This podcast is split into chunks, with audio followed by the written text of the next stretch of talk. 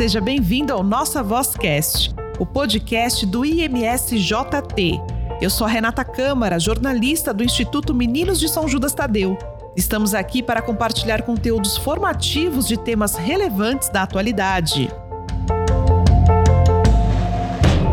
Início de ano e as promessas são feitas. Vou emagrecer, vou trocar de trabalho, vou cuidar mais da minha saúde, vou comprar um carro, vou comprar uma casa. E nesse último caso, se a pessoa não teve um aumento significativo de renda, ela vai precisar se educar financeiramente. E não estamos vivendo um momento favorável na economia. Segundo a Serasa Experian, empresa privada referência em análises e informações para decisões de crédito, em outubro de 2022, o Brasil bateu o recorde de crescimento da inadimplência, apresentando 30,3% das famílias inadimplentes em outubro. Foram 668 mil novos inadimplentes em relação a setembro, e o indicador aponta mais de 69 milhões de brasileiros com nome restrito. O que pode ser feito? Por que, que isso ocorre? Por que, que é tão difícil guardar dinheiro? Para falar sobre esse assunto, nós vamos conversar com quem entende, com a Dora Ramos, ela que é consultora contábil com mais de 30 anos de experiência experiência e empreendedora desde os 21 anos. Hoje, ela é CEO da Faros Contabilidade e Gestão Empresarial e pode dar dicas sobre esse tema. Dora, seja bem-vinda ao Nossa Vozcast. Olá, meu nome é Dora Ramos, sou CEO da Faros Contabilidade, também sou terapeuta transpessoal e atuo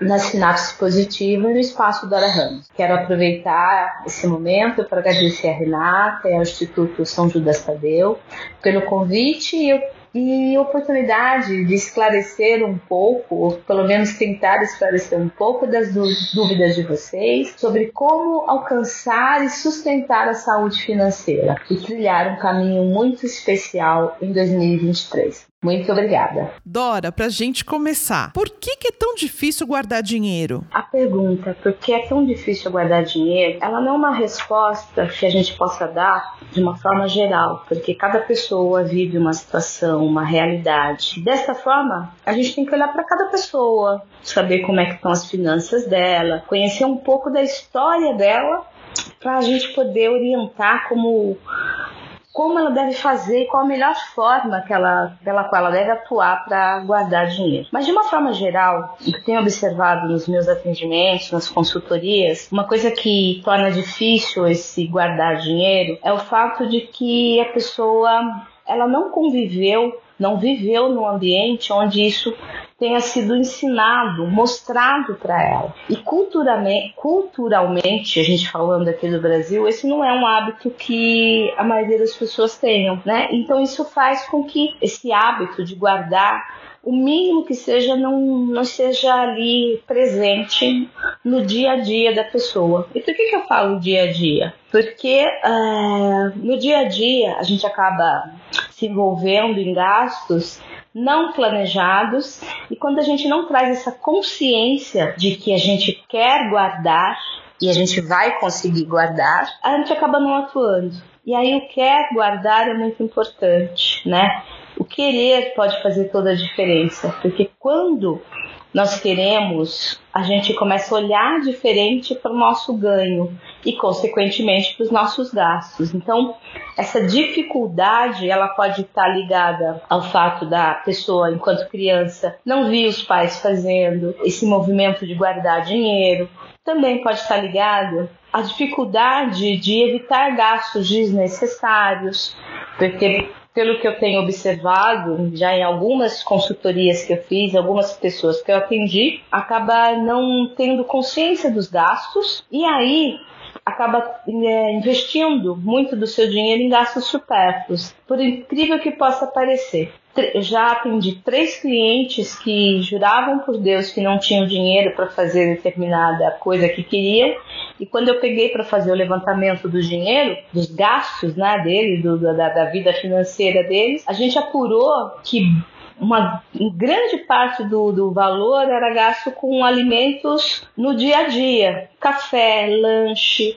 Vai tomar um café, não toma só um café, né? Vem mais um petisco, um lanche e tal. E uh, isso acaba quando somado, quando se, quando se apurado o valor total, durante um mês o valor chega a ser exorbitante. E numa situação eu tive uma cliente que gastava por em torno de R$ 2.500 por mês e ela não conseguia entrar numa compra que ela queria fazer, numa compra de um bem durável, como era, ah, vou pagar uma prestação de, um, de, uma, de, um, de uma casa, que é que ela queria, né? E, uh, mas estava gastando R$ 2.500 em pequenos gastos. Então, essa dificuldade de guardar dinheiro tá, também está muito vinculada a essa falta de consciência ou da visão da onde está se gastando se investindo o dinheiro que se tem no momento, né? Tem uma idade ideal para aprender a ter um planejamento financeiro? A idade ideal para aprender esse planejamento financeiro ou esse guardar dinheiro é, na verdade, quanto mais cedo, melhor. E esse quanto mais cedo está ligada ao ambiente familiar, porque é, se os pais têm esse hábito, têm essa cultura, eles vão começar a passar esse ensinamento para os filhos, né? Então isso já começa a, a, a reverberar no campo da criança. Pois, por exemplo, se a criança recebe uma mesada dos pais, ela também vai começar a, a aprender a poupar ou, ou a guardar. Agora, assim, o momento ideal, a idade ideal é o momento que a pessoa começar a ter, no caso, se não tem uma mesada, no momento que ela começa a trabalhar e e aí, nesse momento, ela começa a fazer um planejamento financeiro. Quando a gente pensa em algumas pessoas que começaram a trabalhar bem jovens, normalmente elas começam a ajudar a ajudar a família nos gastos, né? Então, é, esse é o momento dela olhar os próprios gastos, o quanto que ela vai ajudar no orçamento familiar e aí começar que sejam 10 reais, enfim, ela seja um real, um real por mês, por dia ou por mês, no final do ano vai representar um valor que a princípio pode ser considerado pouco, mas já começa a criar dentro da pessoa, dentro da experiência dela, essa energia da guarda e do planejamento financeiro. Ela começa a ter a, a possibilidade de fazer escolhas do quanto quer gastar, do que quer, onde quer gastar. Começa a separar, por assim dizer, o joio do trigo, né? separando o que é supérfluo, o que é essencial, enfim. O momento certo é quanto mais jovem, melhor. melhor. Mas nunca tem idade para começar. A pessoa nunca fez isso, começa, porque o primeiro passo de mil passos começa com o primeiro passo, né? Ô Dora, aqui no Instituto nós atendemos mais de duas mil crianças e adolescentes, em sua maioria em situação de vulnerabilidade social. Mesmo assim, né, aquelas pessoas que recebem pouco, é, estão em uma situação mais complicada, é possível economizar? É, com relação às crianças né, em situação de, de vulnerabilidade social, como eu havia dito, né?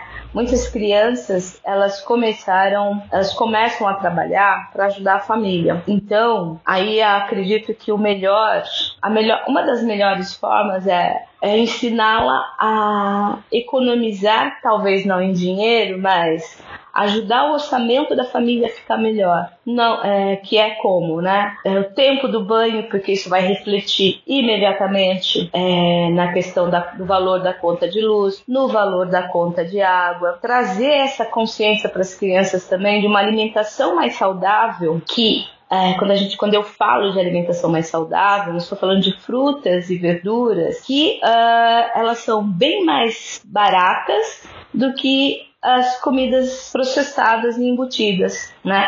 Então, além da gente trazer essa consciência da onde pode vir esse, essa economia, a gente também está trazendo uma consciência de uma alimentação mais saudável. E isso, quando a criança ou adolescente leva isso para a família, ela também começa a transformar o ambiente aonde ela vive, né? E ela começa a entender o conceito de economia de uma forma mais ampla, que não necessariamente apenas e unicamente com a questão do não do, da guarda financeira, né? porque essa criança, esse adolescente, ele já vive, na maioria das vezes, com uma restrição. Então, a gente precisa ampliar esse conceito, isso na minha opinião, para que essa criança, esse adolescente, possa ver dentro do ambiente dela, onde ela vive, como ela pode fazer isso? Como é que ela pode economizar ou ajudar e ajudar a família a economizar? Então, quer dizer, é, esse é o caminho, porque não adianta trazer para essa criança técnicas ou falas uh, que não faz parte da realidade dela. Então, para a gente poder ajudar e trazer esse conceito, nós temos que olhar para a realidade daquela criança, desse adolescente para que assim ele possa ver dentro do próprio ambiente é, o que pode ser e como deve ser feito, de maneira sem trazer uma, sem aumentar ainda mais a restrição que ele sente e na qual ele vive. E quando a gente já reviu o orçamento, já puxou daqui, já puxou dali e mesmo assim a conta não fecha, o que fazer? Quando a gente já é, reviu o orçamento e a conta não fecha, nós temos que esmiuçar o orçamento. A conta não fecha porque eu estou com contas a pagar ou dívidas maiores do que o meu orçamento, né? Maior do que eu ganho, né? Então a gente tem que rever. E aí rever no detalhe, não é tipo eu ganho 10, estou gastando 30. Então eu tenho que olhar para os 30. Onde eu estou gastando esses 30? É, e aí começar a fazer uma separação. Nesse valor de 30, o que é que não tem negociação? O que é que eu não posso deixar de investir no meu, meu recurso mensal? Então, assim, seriam as contas essenciais ou prioritárias. Aí vamos ver tô devendo para banco, tenho cartão, né? Tentar de uma certa. Aí vai entrar, por exemplo, se eu tô devendo para banco e cartão, vai ter que exercitar o desapego, né?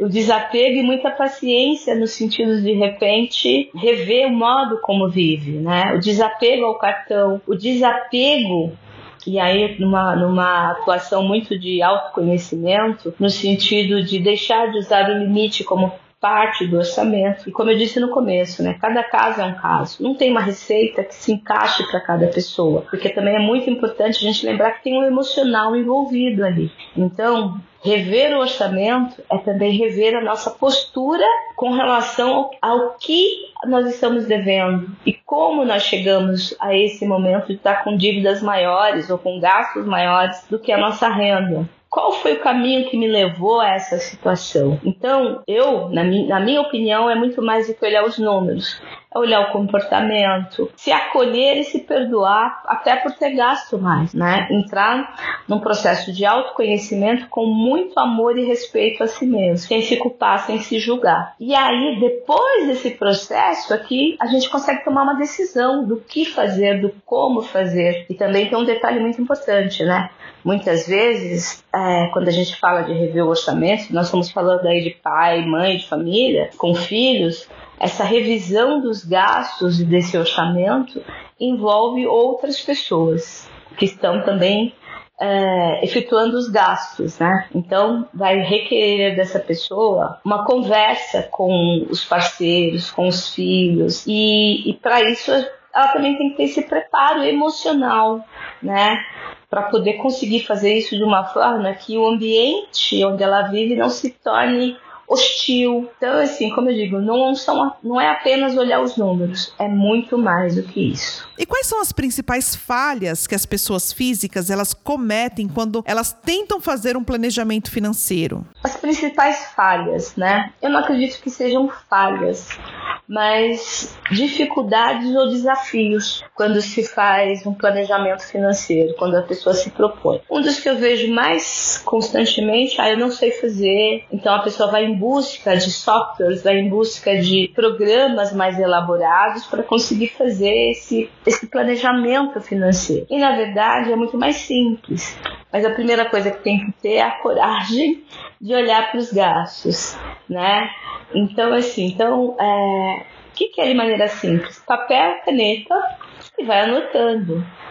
É, tudo que gasta. Hoje em dia, onde a maioria dos gastos são feitos diretamente na conta corrente, imprimir ou abrir o extrato e ver onde o dinheiro foi, foi, foi gasto. E aí, com isso, começa a ter-se mais clareza. Rever, uh, na verdade, uh, a própria postura com relação a a, aquilo que a chamada do, do, do lado comercial, do marketing, que nos faz gastar ou investir em gastos que a princípio a gente não precisava ou não precisa e faz de uma forma inconsciente. Então, assim, a principal uma das principais falhas é essa não clareza do que, do que propriamente do que propriamente gasta e onde gasta, né? E uh, ter essa coragem de olhar. Por que, que é ter coragem? Porque a pessoa muito já vi situações da pessoa começar a olhar e, e começar a se culpar, começar a se maltratar por ter feito o que naquele momento ela sabia fazer. Então, essa falha aí ou esse desafio é algo que também tem que ir com, com esse cuidado, com esse carinho por si próprio, né? E, na medida do possível, tentar contar com alguém que consiga olhar essa situação de fora para poder trazer, às vezes, uma solução que a pessoa não está não tá vendo, né? Então, assim, essa, ah, eu vou tentar fazer sozinha, eu vou fazer sozinho, isso traz um certo cansaço, um desânimo também, né? Então, é contar com ajuda, e aí eu não digo de um especialista, mas de alguém que consiga olhar com você para a pessoa, olhar para os gastos da pessoa sem julgamento e tem ali um discernimento de poder ajudá-las, porque às vezes fazer isso sozinha é bastante penoso. É verdade que a mulher ela gasta mais do que o homem?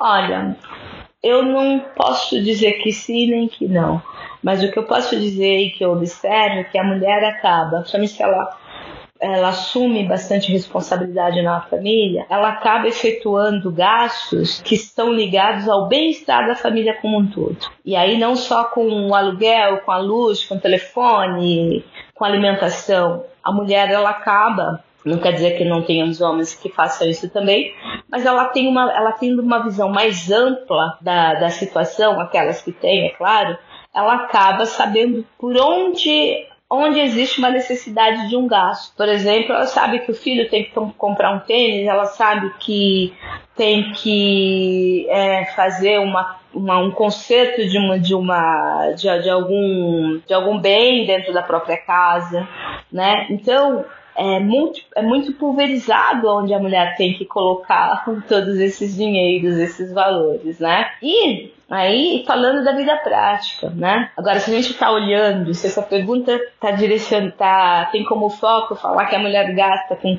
com aquilo que é dito como supérfluo, né? A gente volta para o mesmo lugar, porque é aquela coisa assim, o que foi supérfluo que essa mulher investiu? Que ela gastou o dinheiro dela, que ela fez ela gastar mais do que o homem que os homens, né? Gastou com perfume, gastou com, com roupas, né? Novamente, nós temos que olhar o porquê que ela está gastando. E se ela está gastando isso e está com orçamento autorizado, está tudo bem, porque se ela não está se endividando e, se, e ela trabalha né? Então, assim, nada mais justo do que ela realmente gaste, invista o dinheiro dela para o próprio prazer dela, né?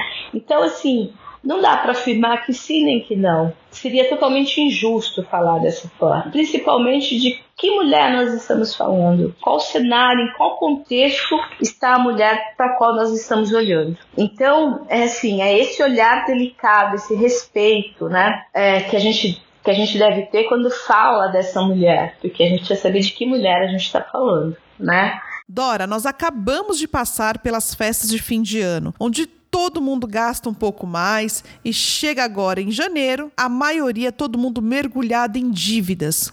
Que fazer? Bom, festas de final de ano. Uh, quando chega em dezembro, realmente os apelos comerciais, o marketing e a própria cultura de dar presente, de gastar mais, de se alimentar de uma forma diferenciada, faz com que as pessoas gastem mais. Para não não agirem dessa forma, é, o pensamento tem que ter acontecido antes, né? O pensamento da organização. Então, assim, não adianta chegar em janeiro e olhar para dezembro.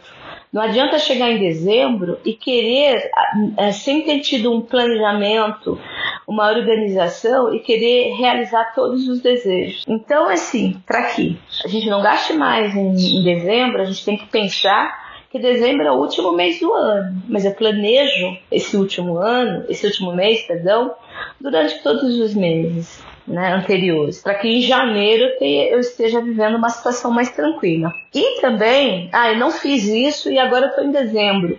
Quais as opções que eu tenho para que eu possa é, ter um, uma festa de final de ano gostosa, tranquila, sem comprometer o meu janeiro? Nesse momento eu tenho que olhar para as contas que eu tenho em janeiro. Então, o que, que eu tenho que pagar em janeiro? Eu tenho que pagar IPTU, IPVA, tem material de escola, tem uniforme e tal. Quer dizer, eu tenho que sair do mês de dezembro, antes de gastar, é claro, né? E olhar para janeiro. Ah, então, assim, olhando para janeiro, com todos os comprometimentos que eu já tenho, todos os compromissos e com tudo aquilo que está vindo, o que, o, que, o que vai acontecer em janeiro se eu escolher é, nesse momento investir em compras que usando o cartão de crédito que eu não que eu não, não tinha uma dívida? Então quer dizer olhar para é, para eu não chegar em janeiro de uma forma hum, onde eu me arrependa depois do que eu fiz em dezembro né? E, eu, e mudar talvez até meu comportamento né? Não só o meu, mas de repente das famílias, que, das pessoas que estão envolvidas comigo nessa, nessa comemoração, com relação a uma troca de presentes, sabe?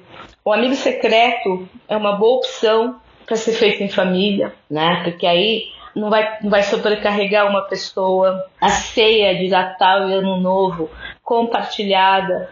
É, quando uma pessoa só assume a responsabilidade mesmo que ela esteja recebendo na casa dela a família, é, quando só ela assume a responsabilidade, fica, mais, fica muito mais pesado. Agora, se ela compartilha e esse gasto com todo mundo, ou esse, é, o prato que vai ser trazido, fica mais leve, né? E aí, se de repente a pessoa sempre recebeu a pessoa na casa, a família na casa dela, os amigos, e, uh, e aí como é que vai ser?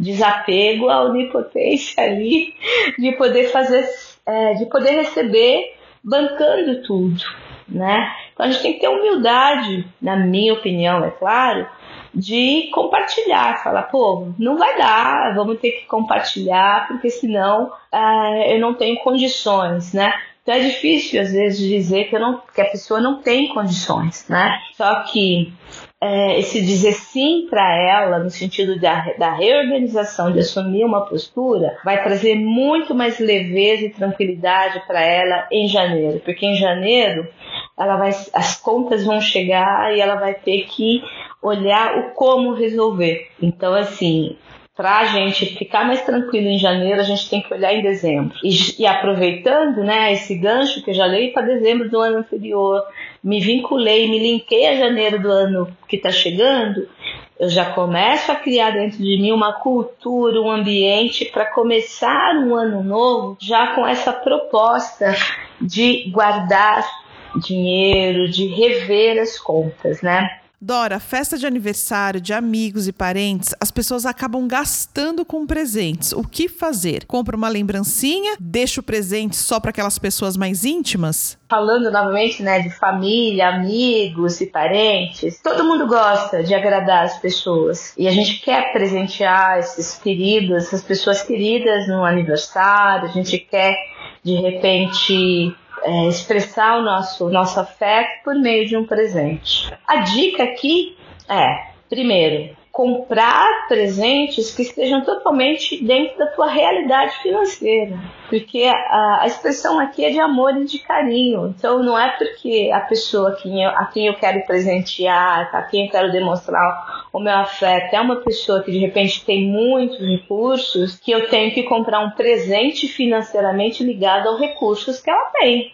Até porque, sim, essa pessoa mesma, ela vai comprar o que ela, o que ela, o que ela quer, o que ela gosta, né? A gente está falando aqui de expressão de carinho e de afeto. Então esse gasto com presente, ele tem que estar tá vinculado à nossa realidade financeira. E eu já ouvi muitos relatos de várias pessoas que muitas vezes uma carta, uma mensagem, um abraço é, que fica gravado no coração tem um significado, uma relevância muito maior, muito maior até de que um presente oneroso. Né? E muitas vezes quando a gente é, se endivida para comprar um, um presente para agradar a pessoa, e se for uma pessoa do nosso meio, depois ela vai se sentir culpada até pela situação que indiretamente ela contribuiu, né? E também, sim, né? Existem promoções onde de repente é ficar o ano todo ali de olho nas promoções, conhecer a pessoa a quem você quer dar presente e de repente comprar ali durante o ano presentes que você possa estar tá entregando para as pessoas. Então, ou seja, novamente a gente passa pelo autoconhecimento, por esse olhar passa por esse olhar também para outra pessoa, para quem, a quem a gente quer agradar com presente, com carinho, uh, no sentido de é, muito, muito mais valioso do que o valor financeiro do presente é a nossa lembrança, o nosso carinho em estar tá ali lembrando dessa pessoa, expressando o nosso amor e nosso carinho. Né? Então, assim, Novamente, autoconhecimento, planejamento, olhar para as contas, olhar para a pessoa, dizer sim para a gente, é, no sentido de preciso economizar, é, ter essa conversa interna conosco, né, que para nos tranquilizar, nos sairmos, para que a gente possa sair desse lugar onde eu tenho que fazer, eu tenho que dar presente, eu tenho, tenho, tenho, tenho, isso torna a nossa vida financeira muito pesada. Não só a nossa vida financeira, porque o financeiro é um dos lados da nossa vida. Ô Dori, quando que é necessário pedir um empréstimo ao banco? Às vezes a pessoa ela quer comprar um bem durável, não tem todo o dinheiro, é uma boa saída pegar o empréstimo? O momento de pedir empréstimo ao banco é quando, quer dizer, tem várias situações né, que te levam a pedir empréstimos ao, ao banco. Então, é, empréstimo no banco. Então, assim, e aí novamente a gente vai para aquele lugar que tem que olhar a minha situação. Eu estou pedindo empréstimo, eu vou buscar o empréstimo no banco com qual objetivo? É para quitar uma dívida que está pesando como que eu vou pagar esse empréstimo? Eu já tenho o que eu pedi de empréstimo vai caber no meu orçamento? Eu não tenho outra alternativa a não ser pedir empréstimo ao banco, no sentido de juros, quantidade de parcelas e outras. Se a pessoa tiver com o nome dela comprometido, provavelmente ela também não vai conseguir esse empréstimo. Olhar também essa questão do empréstimo, né, como sendo eu vou liquidar, eu vou liquidar essa dívida isso vai me trazer uma tranquilidade. Agora, pegar um empréstimo para comprar algo que não seja estritamente necessário, aí eu falo estritamente necessário, por exemplo, comprar um carro ou uma casa que uh, o empréstimo ou, ou, a negociação com o banco normalmente a, acaba sendo a única opção. Então, assim, o melhor momento está vinculado a esse olhar para as contas. Né? Vou liquidar uma conta anterior, eu vou. E assim, muito importante também.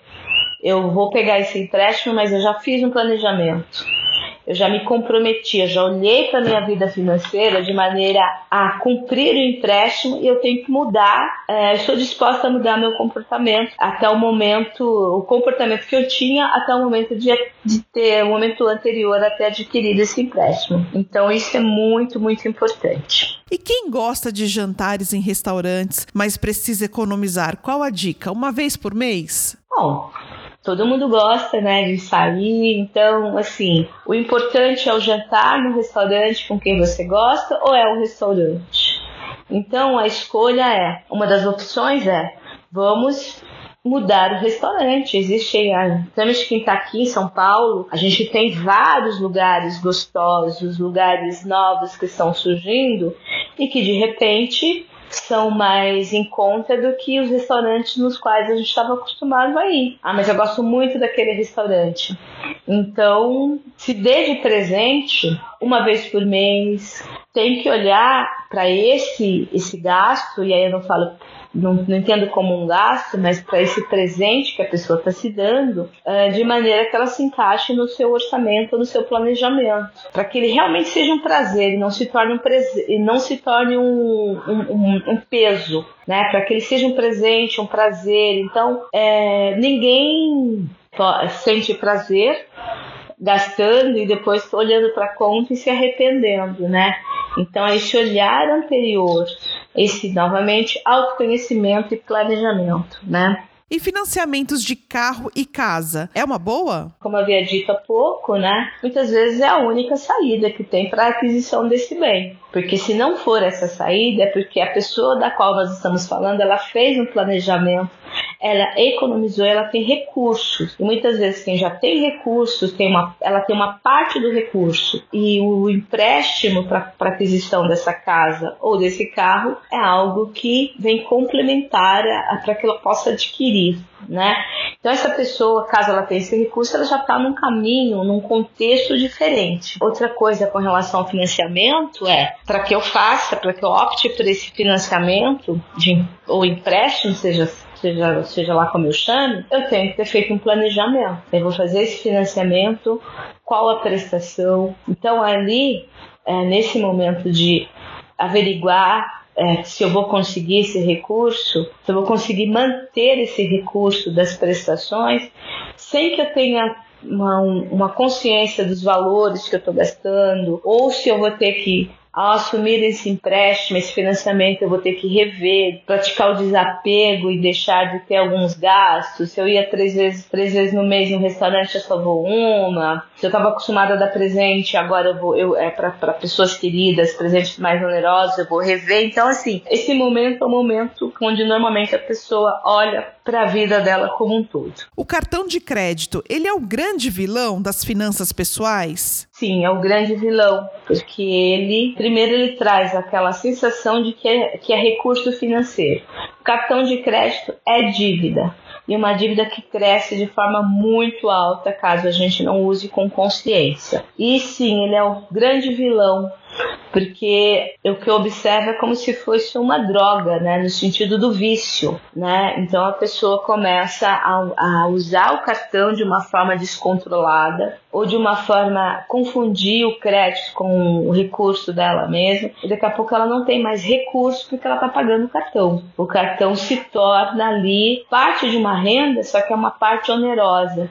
E infelizmente também é algo que pode ser, dependendo do, do movimento da utilização desse cartão e da forma como vem sendo pago esse cartão, sendo pago de forma parcelada, onde o valor aumenta, ele se torna ali, ele pode ser cortado pelo banco. Então eu já vivi situações aqui de pessoas, nossa, eu tinha um limite de 10 mil e aí eu comecei a, a parcelar, parcelar, parcelar e agora eu tô com um cartão de 3 mil reais, né? Um exemplo. Então assim, o cartão ele tem que ser olhado de uma forma bem específica. Eu costumo dizer, tem que abrir a fatura do cartão. Onde é que estou usando meu cartão? Como eu estou usando meu cartão?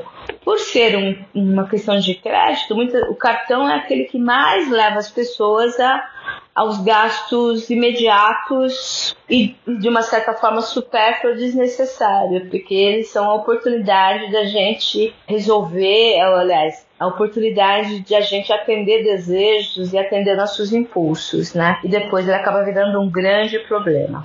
A gente está chegando ao final do nosso bate-papo, Dora. E aquela casa, ou carro, ou aquela viagem dos sonhos, é possível realizar seguindo as orientações dadas? Sim, é possível. O que eu estou falando acima, né, que eu comentei até agora, é com relação a essa questão do autoconhecimento, de você olhar suas finanças, de você se conhecer a fundo, não só financeiramente, mas emocionalmente. Porque aí você está fazendo um movimento de uma redescoberta, você está se reconhecendo, você está se identificando com a tua própria realidade, você está se propondo uma transformação para que você possa ir além da sua realidade atual e, consequentemente, alcançar ali o teu sonho, tá? Ou seja, impossível não é, mas precisa desse dessa organização, tanto financeira quanto emocional, né? E cada caso vai ser um caso, né? Se a gente tivesse, se a gente falar de uma pessoa, por exemplo, de uma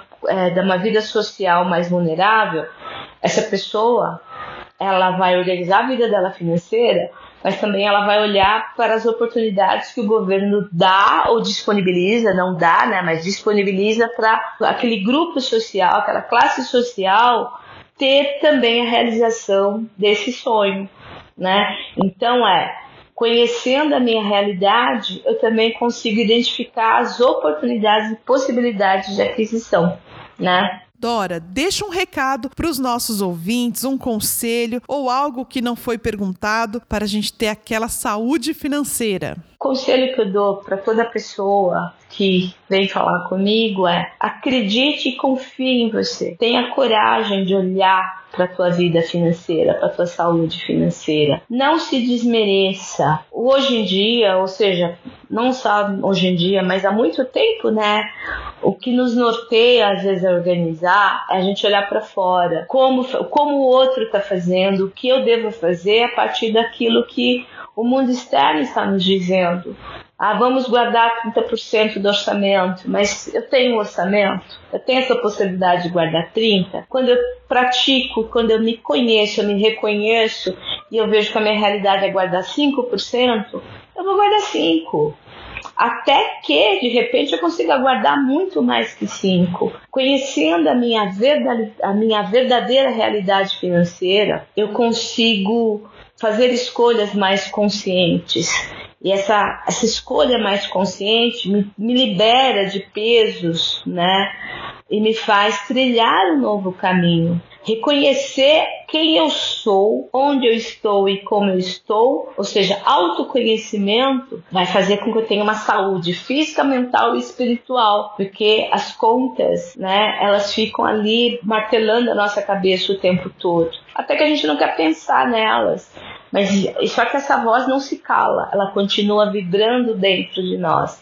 Então o conselho é esse autoconhecimento, coragem para fazer isso. E uma coisa muito interessante também é que eu acho legal de compartilhar você não é a única pessoa que está nessa situação. Então não se julgue como a única pessoa que está numa situação difícil, porque isso traz um peso muito grande sabe? Sair do julgamento, se permitir entrar num outro estado de consciência, entrar nessa leveza, é, ela vai ajudar muito, muito, muito a que a gente possa trilhar caminho diferente na vida. Essa busca da saúde financeira, né? Desse equilíbrio. É, não se julgue ignorante. Não ache que você sabe menos do que uma pessoa que sabe falar muito bem sobre financeiro ou sobre a vida financeira, porque é, qualquer pessoa bem instruída, ela tem todos os conceitos, informações, tal, mas a tua vida financeira, quem conhece de verdade é só você. Quem conhece é, quem sabe o que você fez e por que você fez é só você. Quem, a única pessoa capaz de mudar a tua vida financeira de forma leve e tranquila, tomando a decisão e sustentando a decisão tomada, é você mesmo, né? Vai precisar de apoio? Busque apoio, tá? Sabe assim, encontre recursos, pessoas, e quando eu falo recursos, não são recursos ligados a, a de repente a uma consultoria, né? Mas recursos internos para se fortalecer, para encontrar caminhos que te mostrem como fazer. Porque todo mundo pode falar e apontar para dizer o que você deve fazer. E muitas vezes, até algumas vezes, é como você deve fazer. Mas o único como que faz diferença é o como fazer atrelado à tua verdade, à tua sustentação interior. Né? O teu querer é o único querer que faz diferença na tua vida. E é isso. E assim, é, acredite sim que é possível. É possível você encontrar caminhos, é possível você economizar, reorganizar e começar uma vida nova a partir do novo que você permite que exista, que passe a existir dentro de você. Muito obrigada, Dora, pelos seus esclarecimentos aqui no Nossa Voz Cast. Um abraço e é muito obrigada. Até mais. Você conhece o Instituto Meninos de São Judas Tadeu? É uma obra sem fins lucrativos. O Instituto atende cerca de 2 mil crianças e adolescentes em suas 11 unidades. Sua generosidade mantém a nossa missão e realiza o sonho de nossas crianças e adolescentes. Faça parte desta família. Doe através do nosso site imsjt.org.br. Amar é a nossa missão.